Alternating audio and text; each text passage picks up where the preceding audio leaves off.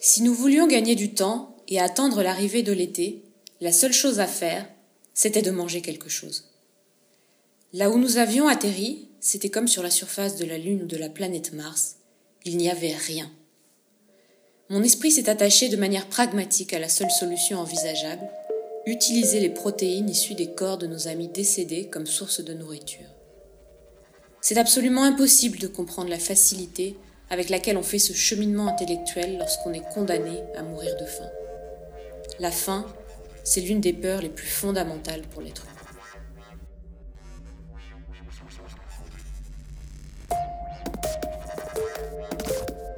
Christophe Hague, bonjour.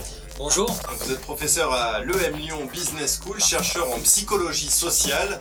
Et nous ouvrons ce numéro 3 de notre série de podcasts d'été par ce témoignage glaçant que vous avez recueilli pour votre livre La contagion émotionnelle aux éditions Albin Michel. Il s'agit de celui de Fernando Parado, dit Nando, l'un des 16 survivants d'une catastrophe absolument extraordinaire, le crash du vol 571 Fuerza Aérea Uruguaya, qui s'est écrasé dans la cordillère des Andes le vendredi 13, ça ne s'invente pas, c'était en octobre 72. Cette histoire, a fait le tour du monde, notamment parce que, pour survivre, les rescapés rongés par la faim ont décidé de manger les cadavres de ceux qui ont péri, et c'est ce qui leur a permis de tenir 72 jours dans des conditions extrêmes. Alors, D'abord, pour revenir à cet extrait, comment est-ce que cette décision a été prise? Qu'est-ce qui a fait basculer le groupe vers l'anthropophagie le dixième jour? Alors la fin déjà face à laquelle ben, un individu est prêt à tout, le cerveau s'adapte car il a pour mission principale ben, de garantir la survie. Donc euh, ici il a inhibé le dégoût, hein, la, peur, de, le dégoût de manger euh, de, la chair humaine.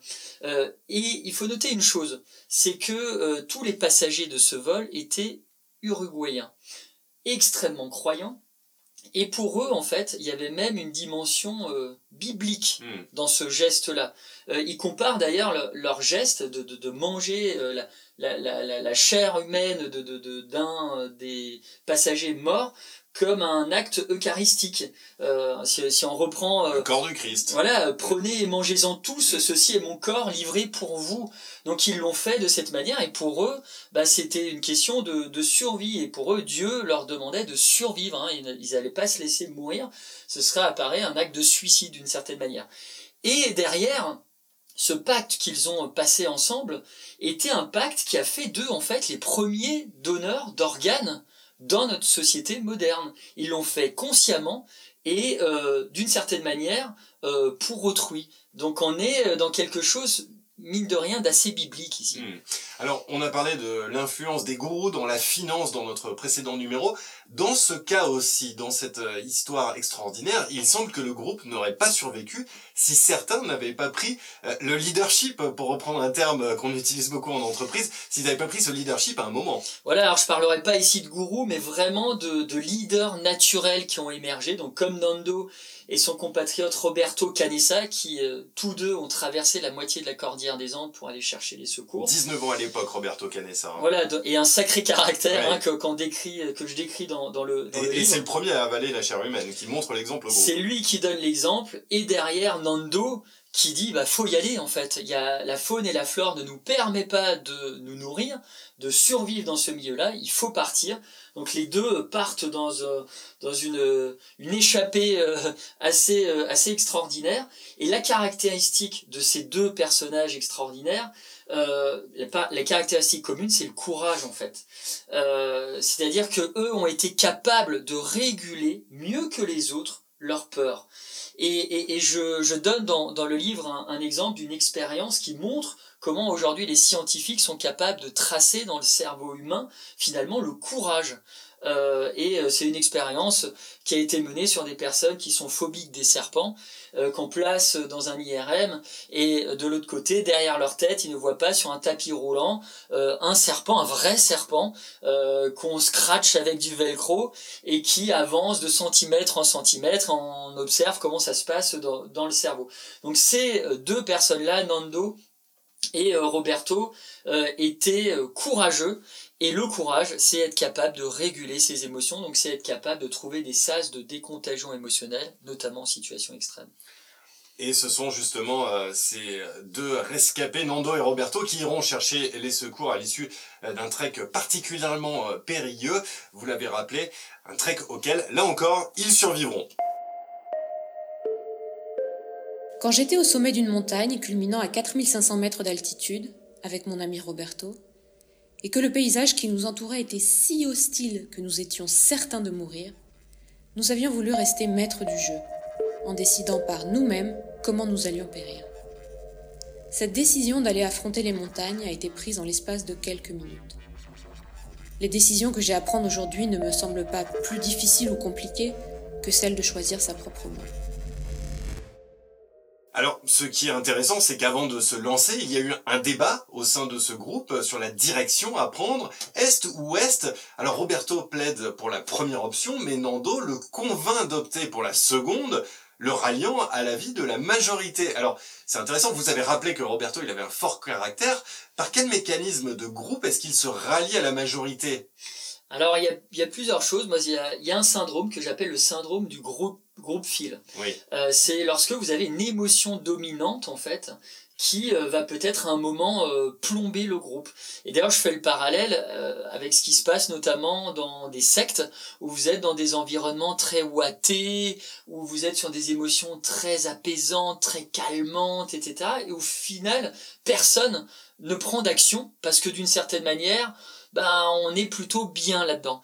Et c'est un peu ce qui s'est passé aussi euh, dans la Cordillère des Andes, c'est qu'à un moment, bah oui, on était dans la carlingue, on avait un abri par rapport au vent, par rapport aux chutes de neige, euh, par rapport à tout un tas d'éléments, et même si la situation est critique, même si on est apeuré d'une certaine manière, bah ça devient un petit peu un cocon, hein, qui on n'a pas trop envie de le quitter.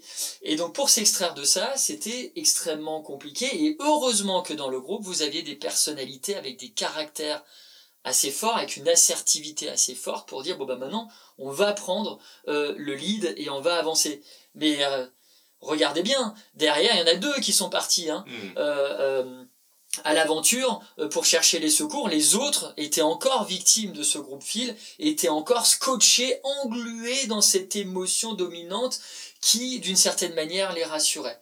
Euh, et puis vous avez tout un tas d'expériences en psychologie sociale, comme celle de Salomon Ash et, d'autres, qui montrent que, globalement, le genre humain, lorsqu'on est un humain, on a tendance à se euh, conformer à l'avis de la majorité et on veut pas trop exprimer quelque chose d'alternatif. Quitte à se mentir à soi-même. Quitte à se mentir à soi-même et quitte à renier finalement même ce qu'on pense réellement euh, en public. Alors, dans ce trek de 10 jours, il ne faut pas oublier que euh, Nando et, euh, et, Roberto, ce ne sont pas des spécialistes de l'alpinisme, ils ne sont pas équipés, ils sont affaiblis par la fin, ils ont perdu plusieurs dizaines de kilos. Comment est-ce qu'ils ont tenu? Alors, il y a... À 4500 mètres d'altitude, je le rappelle. Hein. En basket, en t-shirt. Alors ils ont été équipés en euh, voilà de, manière très euh, voilà euh, bricolée. mais il y a une chose qui les a fondamentalement sauvés et je mets l'accent sur cette chose dans le livre, c'est qu'ils se sont reposés sur une valeur, une valeur refuge, une valeur psychique refuge. C'est pas l'or, c'est pas l'immobilier, c'est en fait les liens affectifs qu'ils ont pu tisser auparavant, auparavant, notamment avec leur famille. Et Nando, c'est ce qui le faisait avancer. Il pensait à une seule chose, c'était retrouver son père. Or qu'il avait quand même sa maman euh, et sa sœur qui étaient euh, victimes de ce crash aérien, décédées, etc. Lui, il avait qu'une obsession, c'était retrouver euh, son papa.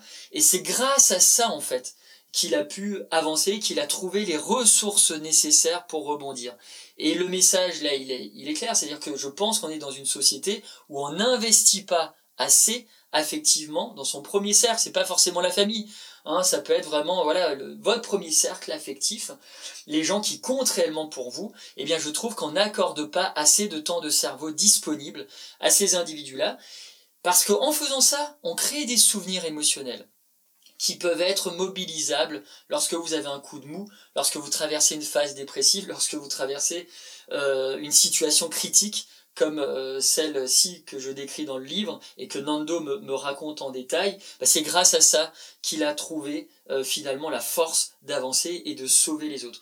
Bah voilà, petit message notamment aussi aux parents, aux grands-parents, investissez dans vos enfants, dans vos petits-enfants, vous les outillez ainsi pour euh, bah, avancer dans la vie et se relever plus facilement psychiquement d'épisodes un petit peu euh, pas très folichons. Il y a aussi un, autre élément euh, qui est intéressant, euh, c'est ce phénomène de cordée invisible. Euh, pendant le trek, ils s'engueulent, ils s'encouragent, ils se reposent l'un sur l'autre finalement, et ce phénomène de cordée invisible, il existe aussi, vous, le décrivez dans le livre, dans les expéditions de haute montagne qui ne sont pas liées à une catastrophe. Hein. C'est lorsque vous avez une sorte de couloir émotionnel qui relie les individus entre eux. chacun s'assure, et pas juste physiquement, s'assure aussi psychiquement. Et c'est ce que me raconte un guide de, haute montagne, euh, Éric Decamp, euh, guide à Chamonix, et qui vous explique qu'effectivement la corde, effectivement, il y, a, quelque chose de visible, etc. Et en même temps, il y a aussi quelque chose d'invisible qui relie les individus. Et c'est quelque chose... Roberto. Exactement, et c'est quelque chose qui se tend, qui se détend, et c'est une vraie force lorsque vous arrivez à ouvrir ces couloirs émotionnels euh, avec une personne, et eh bien à deux, vous devenez psychiquement beaucoup plus fort, notamment lorsque vous traversez des situations critiques. Si on doit tirer un, bilan, quelles sont les émotions les plus intenses ressenties par euh, le groupe de rescapés durant cette aventure tout simplement hors norme? Alors Nando vous dira la peur, bah, la peur de mourir qui était constante. Alors il fait une petite différence entre la panique et la peur. Il dit la panique vous tue, la peur vous sauve. Donc la peur vous fait aussi avancer, vous sauve du danger, etc. C'est ce qui, c'est ce qui lui a permis musculairement d'avancer, de franchir tout un tas de cols et de regagner euh, la, civilisation. Le bonheur d'être sauvé, donc là je vous prends les deux extrêmes, et entre les deux, bah, vous aviez la dépression, lorsque notamment vous aviez des signaux d'espoir, lorsqu'on entendait un hélicoptère ou un avion au loin et que finalement bah, cet avion, cet hélicoptère ne venait pas, donc là, voilà, vous étiez euh, dans des phases après dépressives. L'amitié, le groupe était soudé en synchronicité émotionnelle jusqu'au bout. Et puis aussi la colère, une forte colère. Pourquoi moi? Pourquoi nous? Pourquoi la nature nous a, nous choisi euh, nous? Et pourquoi est-ce qu'elle nous impose ça à ce, à ce moment-là alors qu'on n'a pas fait de mal autour de nous euh, dans notre vie passée? Enfin, dernier point, il est euh, particulièrement frappant de noter qu'aujourd'hui, les anthropophages, alors ce ne sont pas des cannibales, hein, il faut préciser les mots parce qu'un cannibale tue sa victime avant de les manger. L'anthropophage, c'est autre chose, c'est le cas de ces rescapés. Aujourd'hui, ils ne ressentent aucune culpabilité et Nando dit dans le livre qu'ils continuent à manger de la viande. Comment est-ce qu'ils ont géré cette culpabilité? Ben, Assez simplement, il dit je suis croyant et j'ai pas fait de péché. Donc j'en reviens de voir cette dimension euh, charistique? Bah oui, c'était un don de l'autre.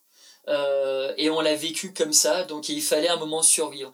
Si on se laissait mourir, c'était du suicide, bah ça allait un peu à l'encontre de nos mmh. croyances. Donc c'est vraiment ça euh, qui les a sauvés. Effectivement, je lui même posé la question, j'avais dit, mais est-ce que tu manges encore de la viande? Et là, il me dit, mais attendez, euh, dans, dans la culture sud-américaine, bah non, euh, le, bon barbecue, le machin, j'en mange deux fois par jour, c'est extrêmement important. Donc il a réellement réussi à dissocier les choses. Et puis comme il le dit assez simplement, et je pense qu'on le fait pas assez, il dit, bah à un moment, faut pas trop regarder dans le rétroviseur, faut avancer dans la vie.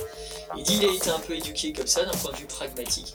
Ici, il commence à se coucher sur un un divan et, à ressasser tout ce qu'il a vécu là-haut, bah, ce serait peut-être le début du problème.